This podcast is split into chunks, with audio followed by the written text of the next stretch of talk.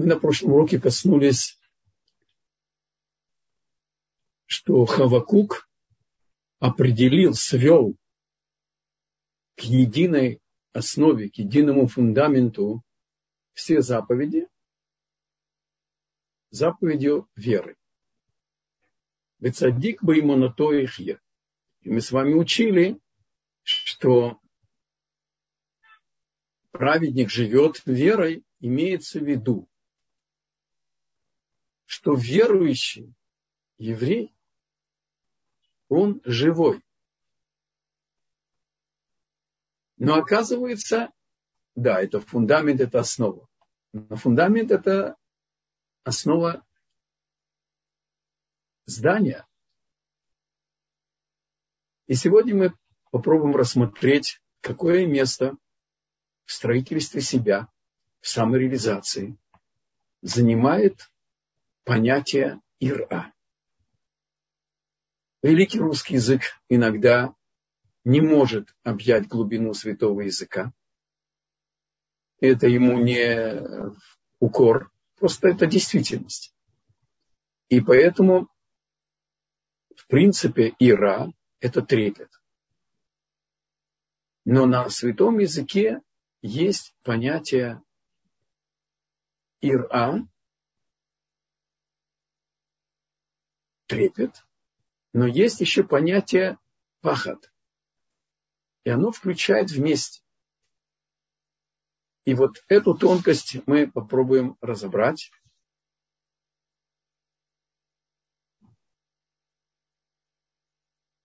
И как она приобретается, это ира, то есть этот трепет, как он приобретается.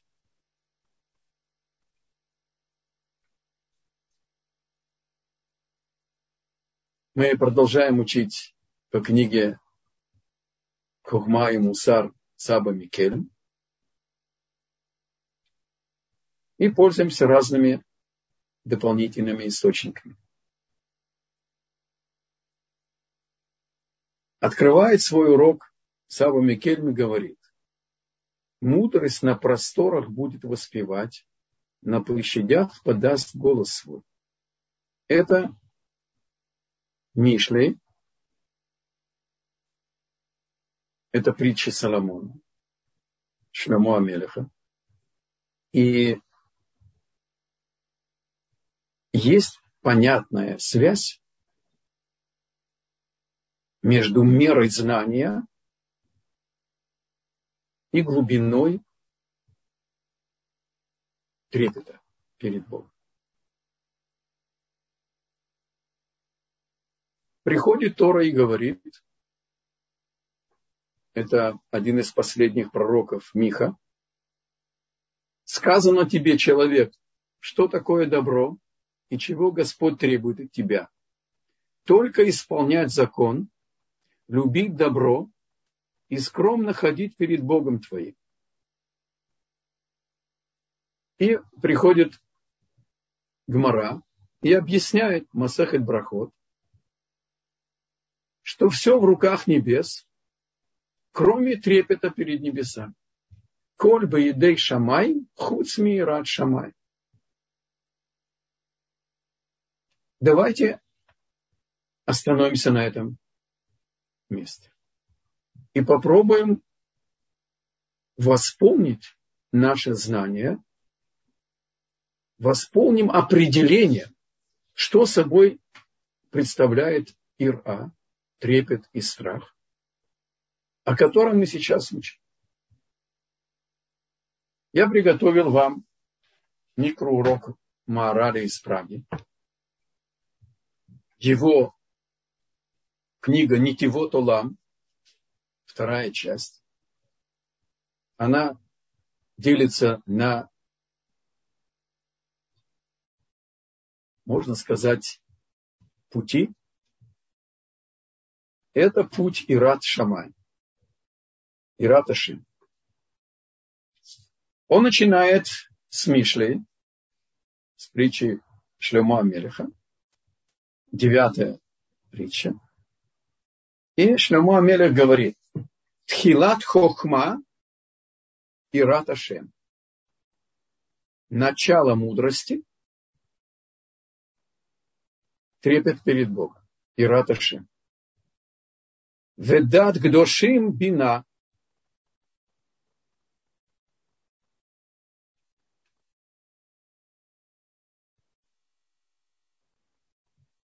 Познание выделенных, те, кто себя посвятили служению Богу.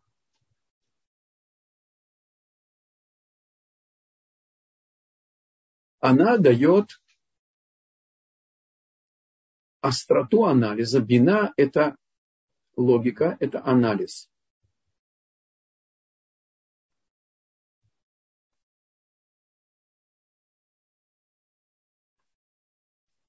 Приводит Маораль еще одну цитату от имени царя Давида.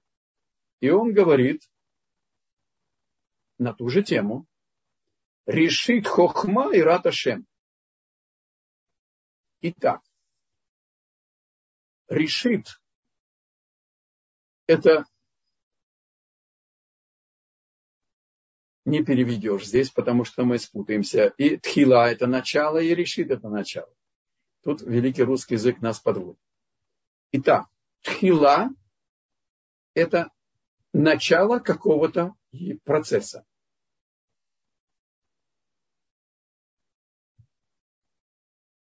В начале... Нет, нет.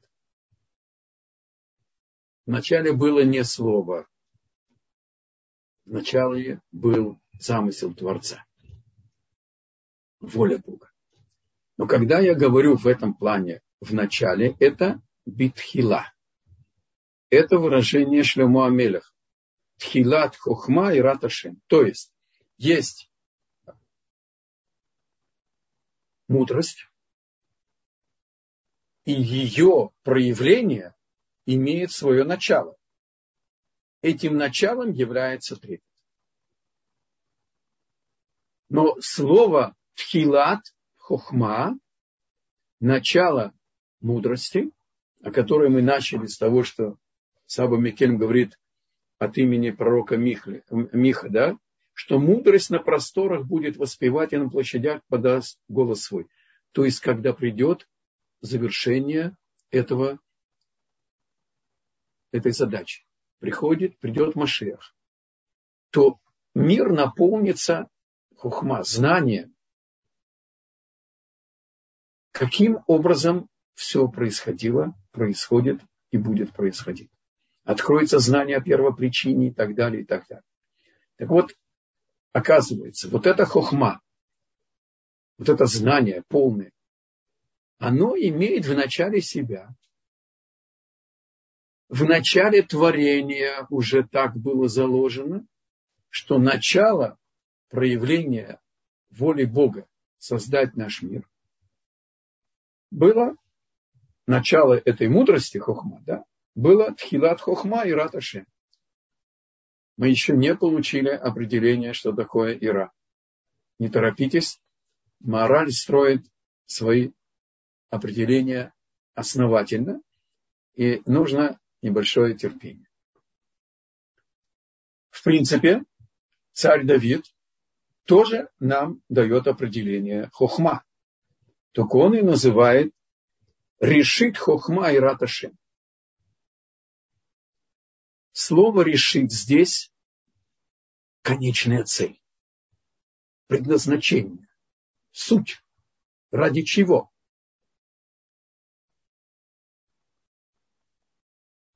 То есть, если хохма не приводит к ира, к трепету перед Богом, она не хохма. Это не называется на святом языке хохма. Человек может быть лауреатом Нобелевской премии. И IQ выше, чем у Эйнштейна.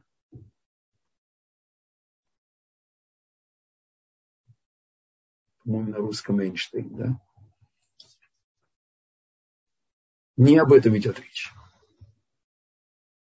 Таким образом, Шлему Амелех не противоречит царю Давиду. Царь Давид не отрицает, что начало хухма – это Ира. Причем приходит Тора, устная Тора и говорит, если нету хохма, нету ира. Если нету ира, нету хохма. То есть они действительно сливаются в некую единую суть.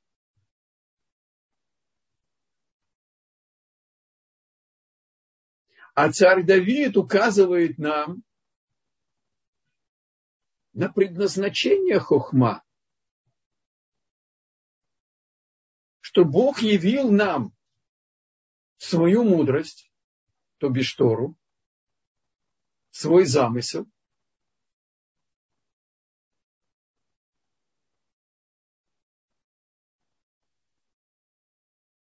Но Шлему Амелех нам говорит, что этому должна предшествовать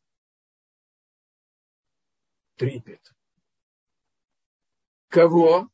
Тот, кто может трепетать перед знанием от знания, благодаря знанию, в знании человек. Только человек.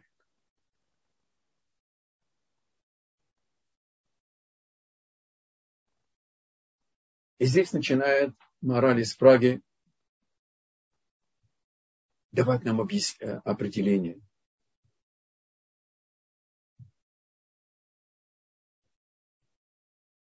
мы не можем воспринимать процесс без последовательности. А когда Бог нам рассказал, как Он создавал мир, Он должен был нам описать процесс последовательный, в кавычках. Без времени мы не можем понять такую, такую действительность. Мы находимся в мире времени. И тогда он говорил на человеческом языке и представил нам, как будто бы, когда он создавал этот мир и нас, было начало, продолжение и завершение. Таким образом, всему творению предшествует первопричина, это сам Творец.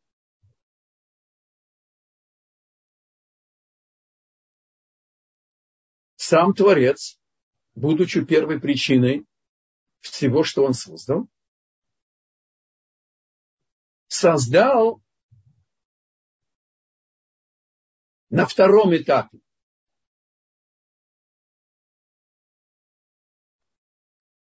создал ощутимую, осязаемую, познаваемую форму своего замысла.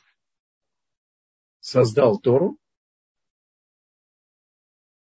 Это и есть проявление его замысла. Это то, что называется тоже первопричина, потому что посмотрел в Торы, построил мир. Итак, есть как бы у первопричины уже конкретного замысла Бога есть первопричина. А у этой системы первопричина со следствием есть еще первопричина, настоящая, это сам Творец. Непостижимая его суть. Но мы идем по морали и справе. И возьмем то, что нам э, относится к нашему, релевантным для нашего рассмотрения. Таким образом, не случайно Саба Микелем нам приводит тут же объяснение. Поэтому сказано, что все в руках небес, кроме трепета перед небесами. То есть недостаточно сильная вера, чтобы человек выполнил то, что было сказано у пророка Михи. Да? Сказан тебе человек, что такое добро и чего Господь требует от тебя – только исполнять закон, любить добро и скромно ходить перед Богом твоим. Бог создал человека с бунтарским внутренним огнем. Это одно из проявлений подобия Бога. Нежелание изменять своей сути. Нежелание подчиняться чему бы то ни было. вне его или чему-то, что проникает внутрь и пытается воцариться над ним. Но Бог наделил человека свободой выбора. И теперь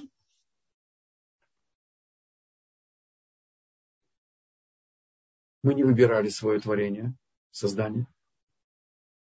Нас не спрашивали, кем мы хотим появиться. Мы его не выбирали. Бог выбрал конкретную задачу, недостающую в мире, создал наши души, и ей уже, созданной по воле Бога, по всем параметрам, чтобы выполнить задачу, которую Бог дал нам, он ей показал свою задачу, она сказала желаю. И поэтому Аколь Бейдей Шамаем Хмуц Ират Шамаем, потому что по определению, что такое трепет? Это осознание человеком, что он сотворен, что есть первопричина его сути, его бытия. Это было бы невозможно, чтобы это было вне человека.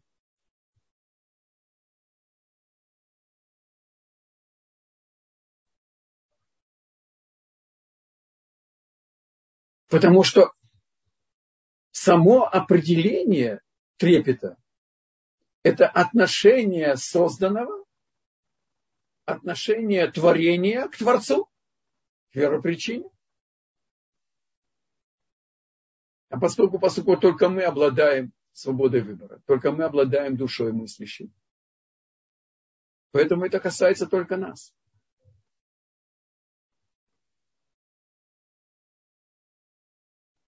И постольку, поскольку,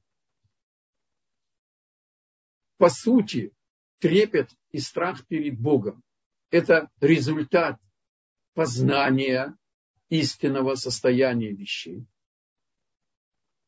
Поэтому, как говорит Шлемо Амелех, Тхилат Хохма и Раташем.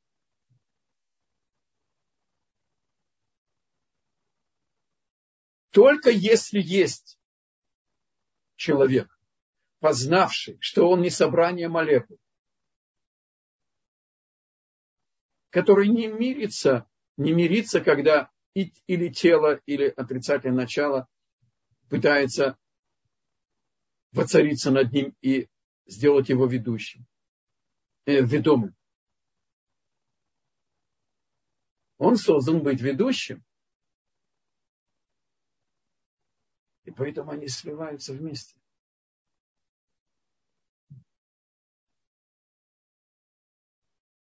Но начало этого единства, оно у человека, который признает, что он сотворен. Отсюда это знание, что мир, он реализация воли Бога.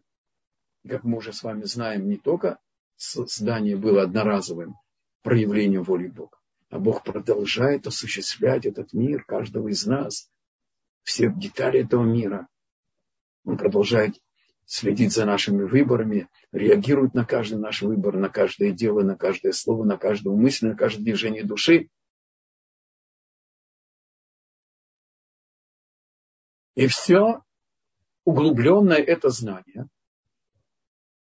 восполняет нашу веру которое является знанием, пропущенное через наше сердце, которое является проявлением нашей, нашего знания.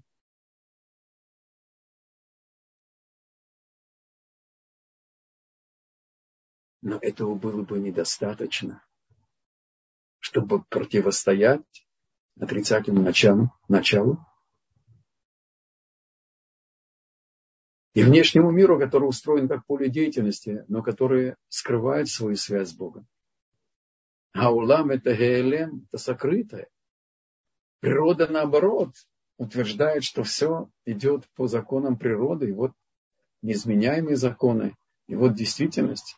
Возьмешь в руки, маешь вещь, вещь.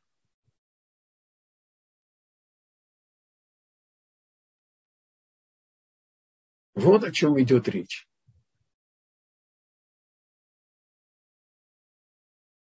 Что мешает нашему трепету и нашему страху?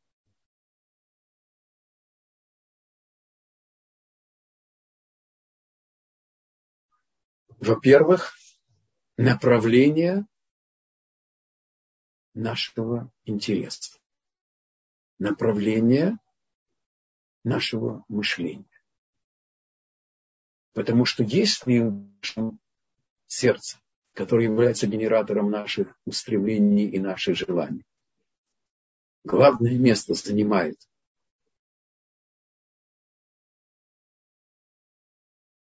совершенное знание, что мы получили миссию, мы получили задачу, личную, уникальную, неповторимую, то тогда наш трепет и наш страх перед Богом, он устойчив. Приходит Маршо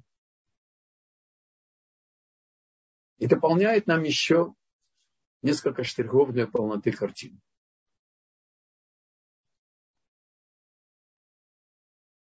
Он не возражает мораль. Он только различает деталь. Из той же, значит, Гмары Брахот. 33 страница, второй лист. Что все в руках Бога, кроме Радшама. Он говорит, что страх перед Богом – это ира тивит. Это природный страх.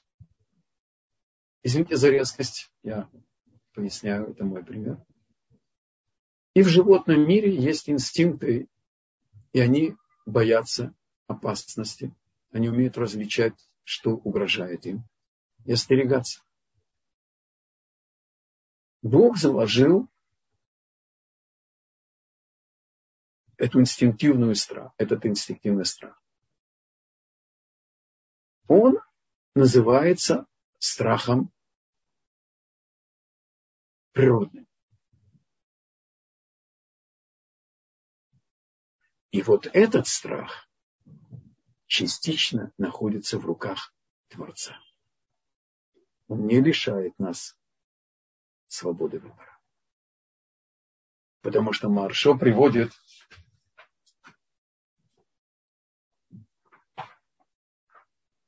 что когда Бог наказывает, не дай Бог, еврейский народ за их грехи, то он пользуется этим страхом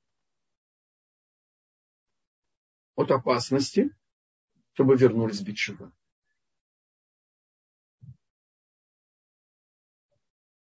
И вот здесь мы все равно проявляем, начинаемся в начале, как мы учили. В начале хухма и раташе. Мы изменяем в некоторой мере нашей богобоязненности. Она не предшествует, не предваряет. Она отрывается от единства с мудростью, что Творец первопричина, и что у нас единственный образ жизни – это жить по Торе.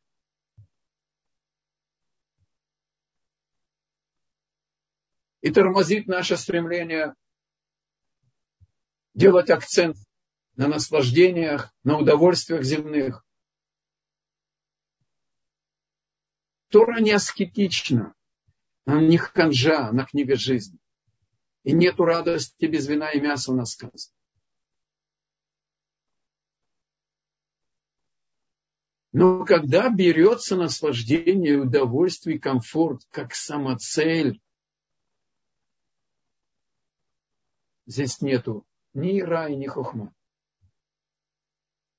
В другом месте написано, мудрецов нету и человека.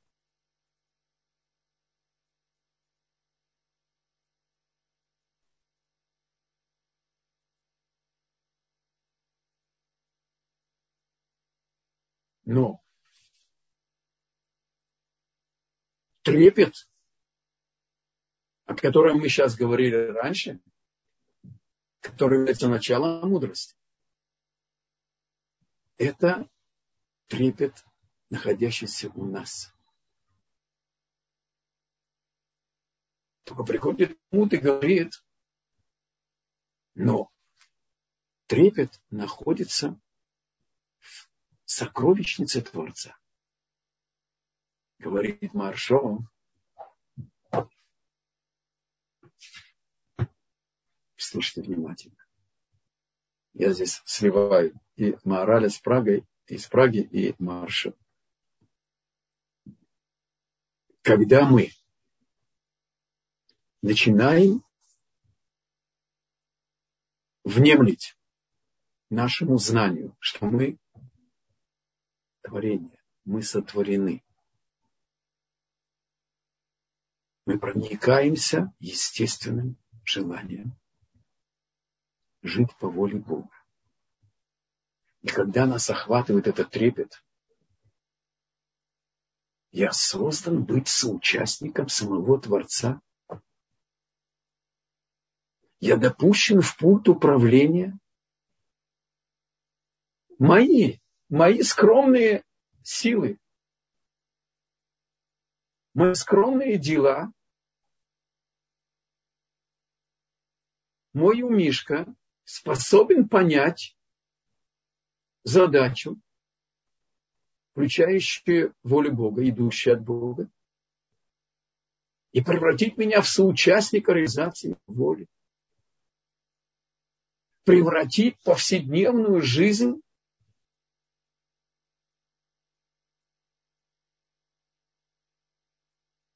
осмысленную, искреннюю, наполняющую трепетом обязующий все силы и страхом, не дай Бог не нарушить волю Бога или не выполнить ее, дающий силы снять с нашего пути все преграды, все помехи.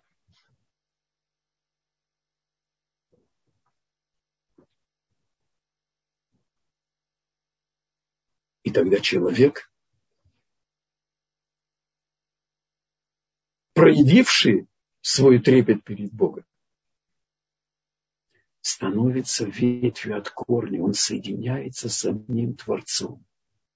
Вот что имеется в виду, что Бог в своей сокровище содержит трепет. Это аллегория, раскрывающая нам полноту и глубину и возвышенность нашей повседневной жизни. и прийти домой после самого тяжелого дня с улыбкой. И утро начать с вопроса, смотря к кому обращено, да, или к любимой жене, или к любимым детям.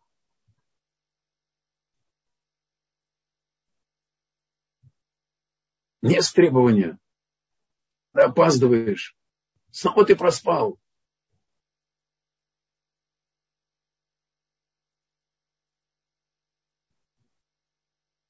Помните, как мы учили?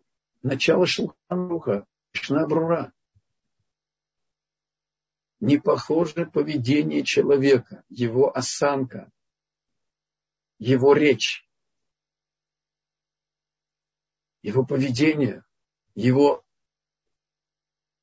мысли, если он находится вроде бы один дома, или он перед старым царем.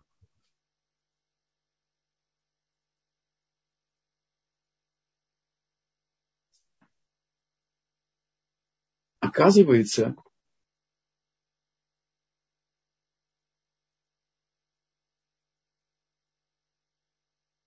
есть здесь еще одни две, два дополнительных штриха к полноте картины.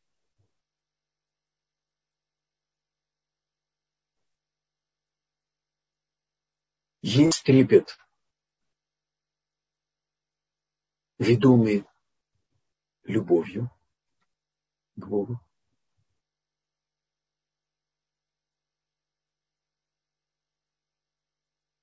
А есть из-за трепета.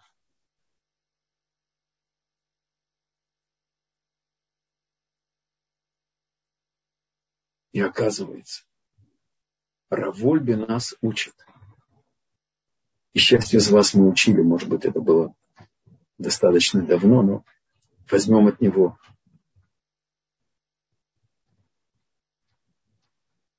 Часто трепет и страх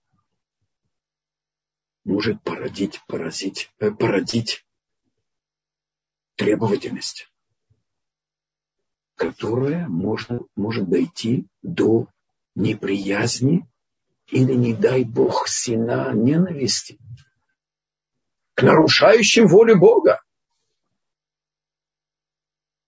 Говорит Равольбе, это не, просто мало, мало времени, я скажу это своими словами.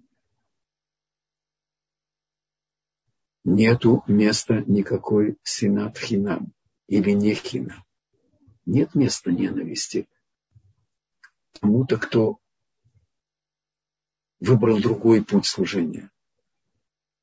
Есть место диалогу, возражению, логичным доводам, но не ненависти. Это путь Торы. Там, где готовы выслушать, привести наши доводы, наши соображения. И здесь приходит любовь и восполняет трепет, который начало мудрости. Потому что тот, кто любит, не ненавидит. Любовь к Творцу, дополненная к трепету и страху, рациональному, неприродному, как Маршо говорит. Это и совершенный трепет, совершенный трепет, о котором мы сейчас учим. И который находится у нас. А корень его в сокровищнице Творца. Приходит любовь и нейтрализует. Возможно, ошибку. Попасть в плен к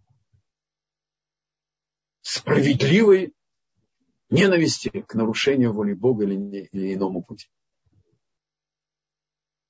Кстати, Хазаныш предупреждает, он говорил о своем поколении, 20 век, начало 20 века, что сегодня практически нет людей, которые умеют укорять, не обижая, которые имеют право укорять. С другой стороны,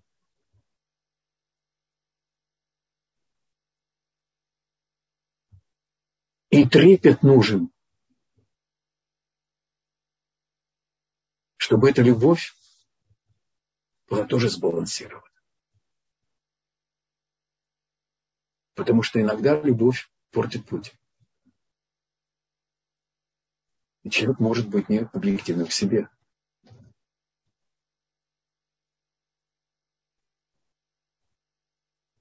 возомнить, что он прав. И, может быть, даже на подсознательном уровне ослабляется возможность самокритики. То есть трепет и любовь. Они две стороны одного целого. И мудрость, и трепет, и страх.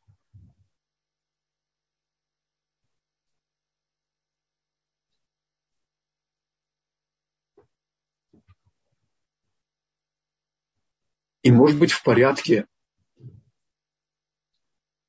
уголка практических советов. возьмем то, что мы сейчас коснулись у Маараля.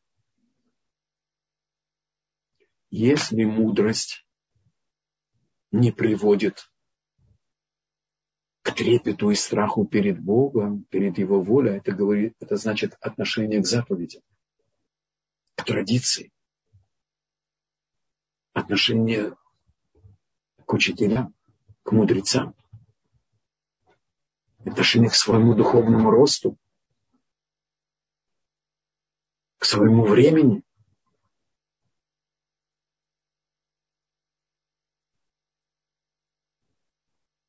Значит, это не мудрость. Проверить наши увлечения.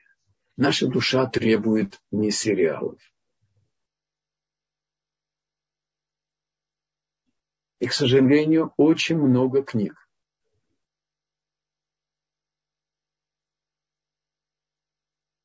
И на русском языке. Без рекомендаций. Это большой-большой недостаток. И есть хорошие книги. Не буду сейчас их называть, просто я еще не успел поговорить с автором.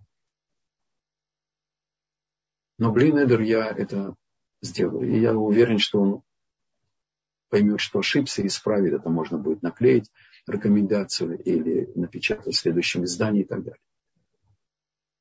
Но проверкой Правильно ли мы пользуемся драгоценным, бесценным временем нашим, заглядывая в определенные книги, в определенные сферы, интересующие нашу душу? Углубляет ли, укрепляет, усиливает она в нас трепет и страх перед Богом? Если это просто интересно, а,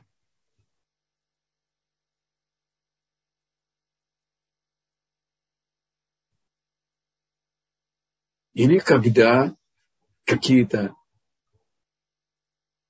килобайты информации обещают нам решение наших проблем и непринятым путем.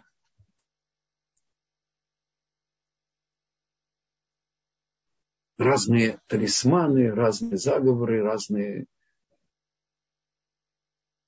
мистические вещи. Да, мы изголодались по духовной части Торы.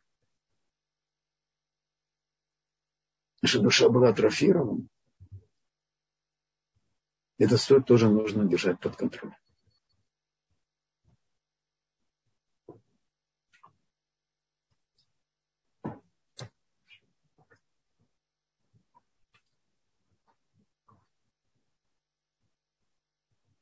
Поэтому даже сильная вера не спасает человека, Саба Микель говорит, от всех преткновений в его жизни если он в должной мере не обрел трепет перед небесами. То есть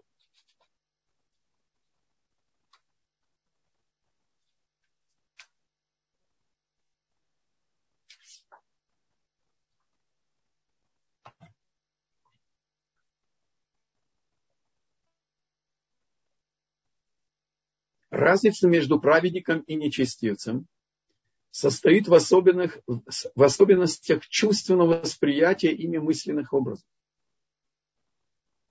Ведь кто не хочет нескончаемого добра удела в мире, который весь благо?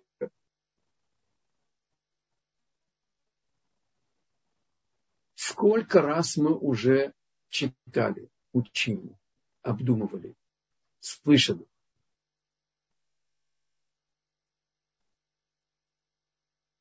Что каждый шаг, если это заповедь,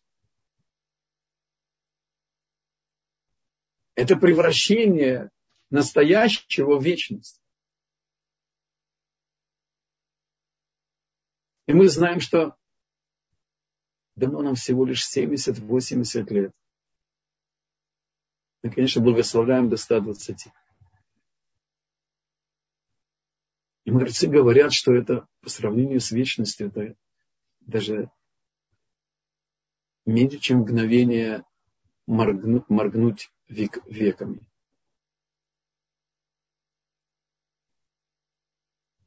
Это всего лишь подготовка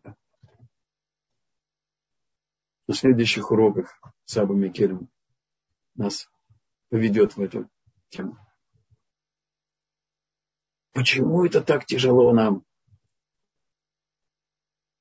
Проникнуться этим.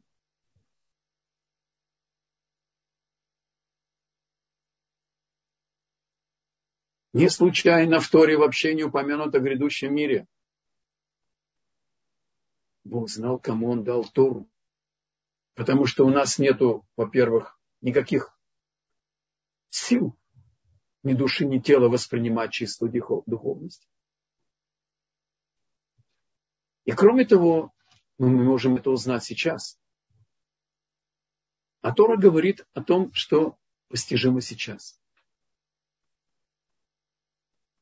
И вот проникнуться чувственным восприятием вот этой особенности положения еврейского народа в замысле Творца. Не хватает нечестивцев. И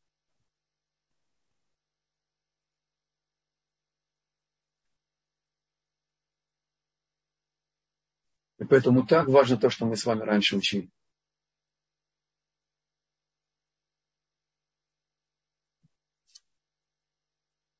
Постараться не избегать быть свидетелями ситуации, которая просит помощи.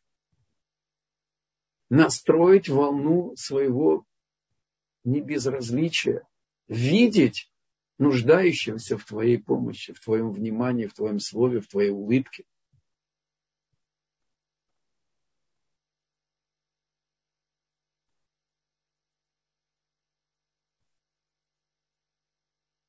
Я приведу вам рассказ, э, пример, просто вот на этой неделе. У нас в нашем девятиэтажном доме две квартиры ремонтируются добрый час. И наша стоянка загружена, э, занята многими машинами. Я выхожу из дома, и я вижу машину, и там два незнакомых, очевидно, я думаю, рабочие. Я подхожу, стучу в окно шоферу. Открыв...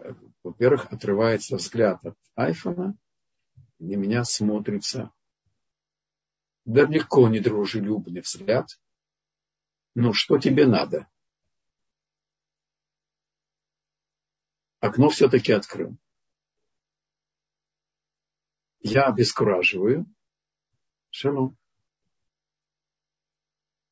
Недоумение.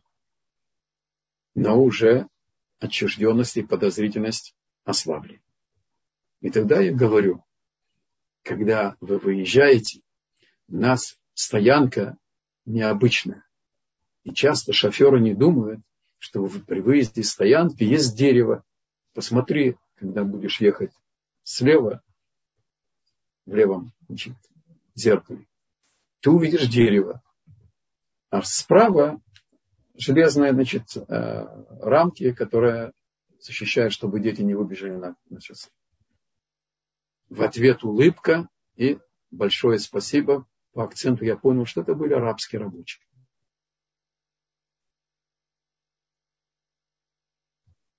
То есть просто видеть, просто помнить и желать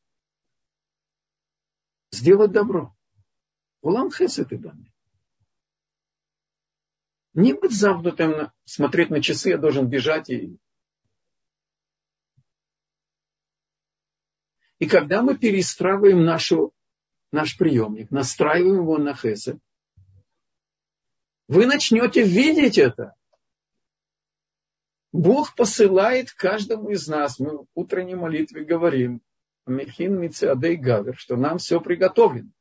Только нужно уметь сохранять эту восприимчивость, чтобы наш локатор уловил это. Но без желания видеть мы не увидим.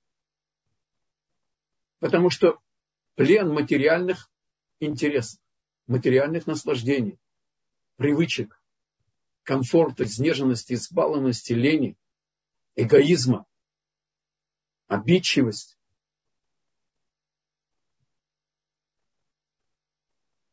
Тора нас учит вообще без всяких расчетов. Если ты видишь кого-то, кому нужна помощь, надо эту помощь предложить.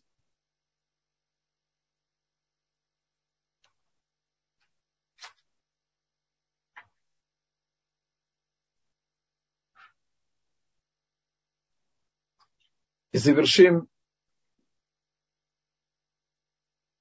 Саба Микельм пишет. Поэтому в Шма Исраэль приводится повеление Торы. И не следуйте за своими сердцами и за своими глазами, вслед за которыми вы грешите, чтобы вы помнили, и исполняли все заповеди мои и были святы перед Богом вашим объясняет Саба Микель, воображение всяческих иллюзорных земных наслаждений ослабляет способность представить себе ценности грядущего мира, опустошает сердце человека, и он забывает великие деяния Всевышнего и утрачивает трепет перед божественной мудростью.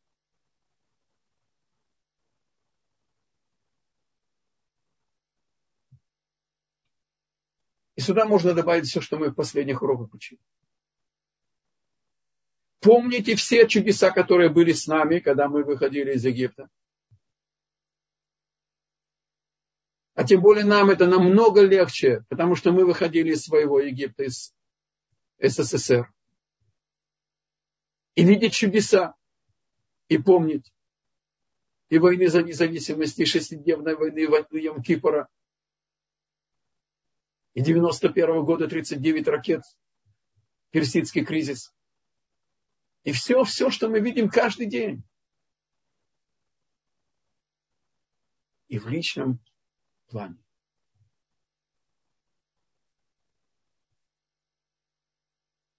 Помнить,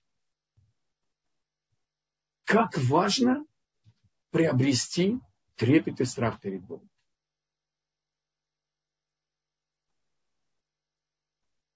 Они порождение или начало мудрости – как важно выделить время и поставить углубленное изучение Торы на главное, главное место в нашей жизни. Пожалуйста, вопросы.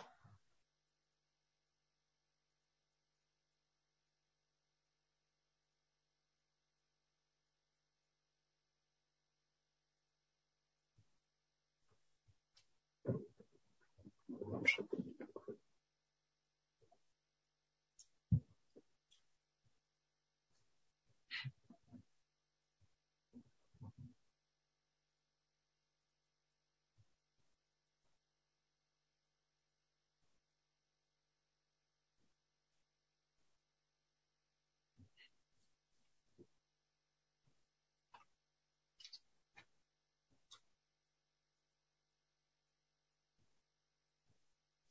нет вопросов?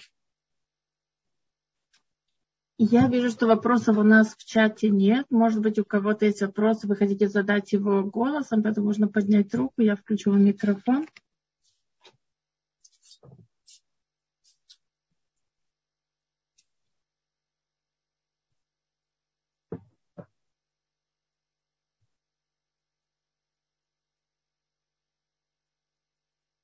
Тогда, если вы не против, я на этой недельной главе удостоился, в этой недельной главе удостоился очень интересного хидуша.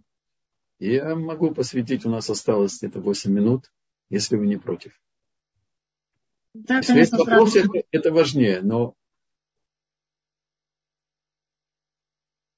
Если нет вопросов, я думаю, это очень хорошая идея посвятить немножко недельной главе.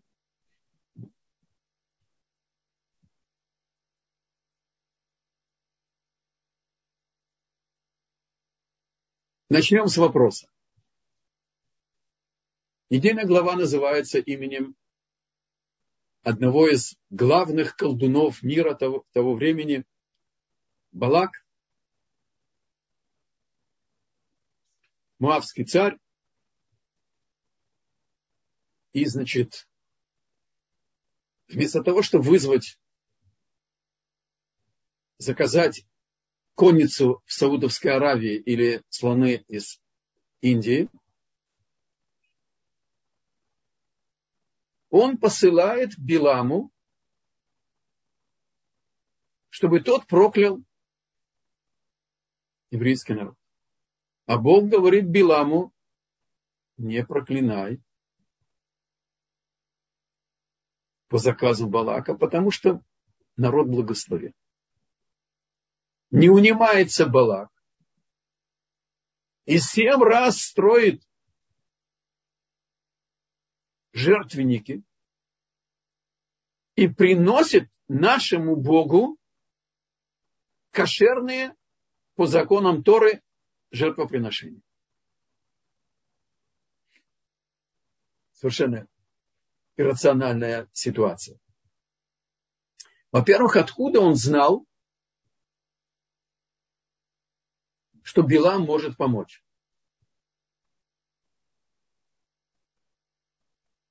И чем?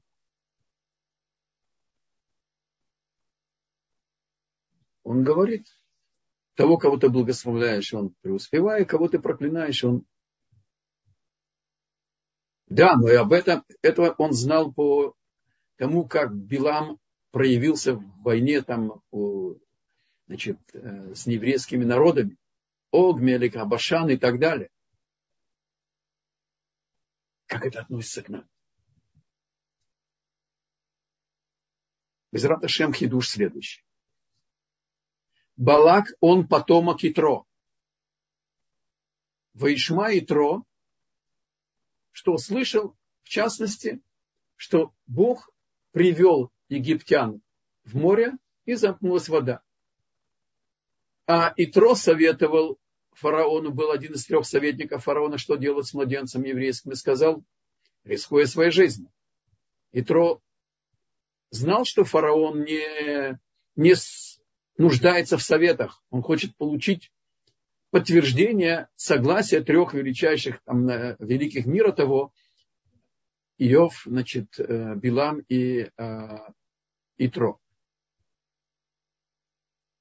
И Итро говорит, не трогай его, потому что за ним стоит сила, если ты поднимешь меч от меча, если огнем, то от огня. Схитрил фараон, узнал, он знал, все знали о потопе, что Бог обещал больше потоп не наводить. И он решил, что я утоплю их в воде.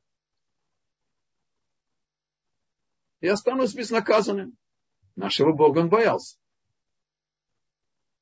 А Бог не нарушил своей клятвы. Воду он не привел потоп, он привел их в высушенное море. И Тро приходит к Моше делать гиюр. И Моше Рабейну закончил ему Ульпан Гиюра.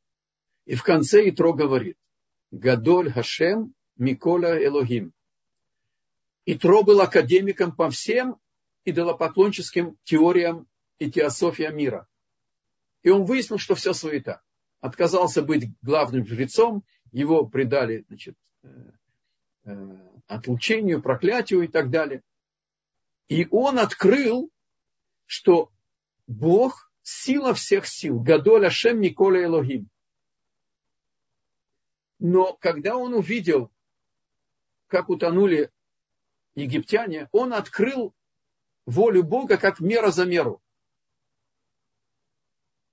Это то, что он открыл.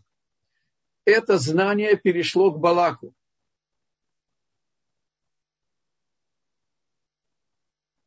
И Балак получил от Итро еще одну вещь. Моше раскрыл Итро, что сначала Берешит Бара и Локим, сначала Бог решил управлять миром, видом управления суда. Увидел, что мир не выдержит такого управления, будет непрерывный суд. Взял, добавил милосердие. Но у Бога его мысль – это действительность. Что сделал Бог? Михадеш бытово бехольем тамит маасе берешит. Бог обновляет мир каждый день. Мы не видим этого процесса. Но так он нам раскрыл на горе Синай. Взял Бог, чтобы выполнить свой принцип. Помните, мы учили хефец, хефец. Его воля это, это предмет. И то, что берешит бара и локим, то, что Бог задумал сначала управлять миром управлением суда без милосердия, он сделал в действительности на одно мгновение. Каждый день обновляя все творение, утром одно мгновение Бог переводит управление на управление суда без милосердия. Мой пример – гильотина. Железо не умеет размышлять. Если опускается гильотина железа, все, что будет внизу, будет обрублено. Нету в мире праведника, который бы служил Богу и не ошибался. И Билам получил от Балака эту информацию. И Билам умел рассчитать это мгновение. И поэтому Балак строит жертвенники нашему Богу, приносит кошерные жертвы нашему Богу, потому что он знает, что только Элоким может нас наказать, что мы должны бояться только наших грехов.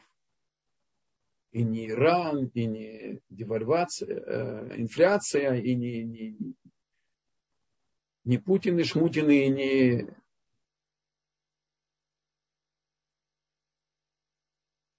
Э, Байдены, Шмайдены и так далее.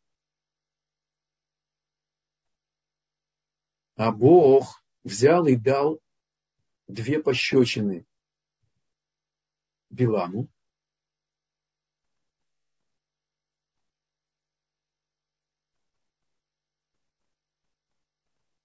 И Балак получил свое наказание. Мало того, что он не проклял народ, еще и Бог вложил в его уста благословение. Каким образом? Эров Шаббат бен Ашмашот, закончив творение, еще до перевода мир на управление любви в Шаббат, Бог добавил 10 вещей. Одна из них – дар речи ослицы Билам. Человек выделен от животного даром речи. Евреи были выделены от неевреев пророческой силы восприятия действительности. Бог подарил Биламу пророчество на уровне Моше без труда. И предупредил его, ты не можешь его проклинать.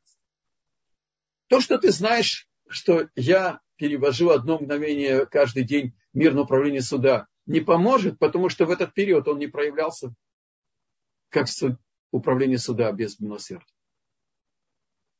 И он дал две пощечины Биламу. Балаку, как я сказал, благословение, это было его наказание. А Биламу, он забрал у него пророческое видение, а ослица увидела Малаха.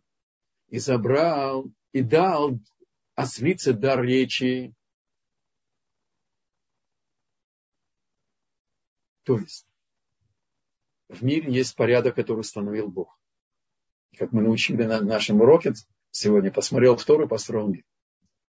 Нас Тора обязывает. И поэтому мы должны построить свой, свою веру, набраться своего трепета и страха и этим знанием жить. Этой верой жить. Но Тора не обязывает самого Творца. Не пугайтесь, я не оговорился. Он остается вне законов, которые он установил. Это было наказание Биламу и Балаку. Вот почему не получилось у Балака, а он знал искренней верой, совершенной верой, что только Элоким может нас. Только наши грехи могут нас. И поэтому действительно строил жертвенники и приносил жертвы, кошерные жертвоприношения. Вот какой урок мы получаем от этих две, двух нелюдей, как нужно бережно относиться ко всему, что сказано в Торе. Какое-то для нас предупреждение, какой покой мы набираем в душе, когда мы знаем, что все, чего мы боимся, все, от чего мы в напряженке, это суета, сует, А настоящий трепет, настоящий страх должен быть наши недостатки. А Бог не испытывает наш выше наших сил прочности, э, наших возможностей. Это не облегчает нашу работу. Еще семь раз падает праведник и встанет. Но внутреннее равновесие, внутреннее успокоение должно быть. Нет места панике, отчаянию хвататься за голову. Ой, снова, как? Возможно ли? Вот что я хотел вам рассказать. Спасибо большое за Деврей Хизук. Тем временем здесь пришел вопрос в чат. Просят объяснить выражение сердца правителей в руках Всевышнего.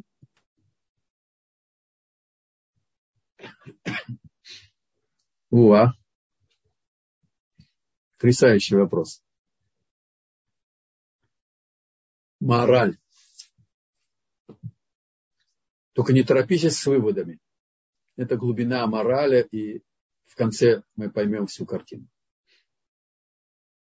Когда Бог видит, что человек выбирает быть осмысленным Раша, негодяй. Помните, Ункулюс, великий римлянин, который сделал Гиюр, он был племянником императора Тита, и он вызвал колдовством души, в частности, своего дядюшки, и спросил его, что делать, как преуспеть. Тот ему сказал, иди против евреев, станешь царем. При первом взгляде можно задать вопрос, да, вместе зададим вопрос, что это, какой-то приз, награда? Как это понимать? Что ему ответит? Я сейчас опускаю от еще детали, беру только, что нам релевантно для ответа на ваш глубочайший вопрос. Отвечает Маораль из Праги. Это не приз и не награда. Когда Бог видит человека, который выбрал путь зла, как свое кредо, он лишает его свободы выбора, сделав его царем. И это то, что вы спрашиваете. Эта фраза звучит, что означает, что сердца царей в руках Бога. И Путин, и Байден, и, и, и, и там Хумини, Шмини и так далее, они куклы в кукольном театре Творца. Они или выполняют роль плетки в руках провидения, дай Бог, или дают нам пряник и те миллиарды, на которые нам дается и оружие, и от Америки и так далее. Для того, чтобы они свое злодеяние не реализовали без границ. То есть представьте себе, что могли бы сделать этот Сталин и Гитлер и Макшимам Вазихрам и все современные диктаторы, если бы не было бы этого ограничения. Это отдельная тема, увидеть, как это зло, какую роль оно выполняло в замысле Творца и так далее. Не все мы можем понять без пророчества и без Руаха Кодыш, который сегодня очень ограничен. Но это ответ на ваш глубокий вопрос.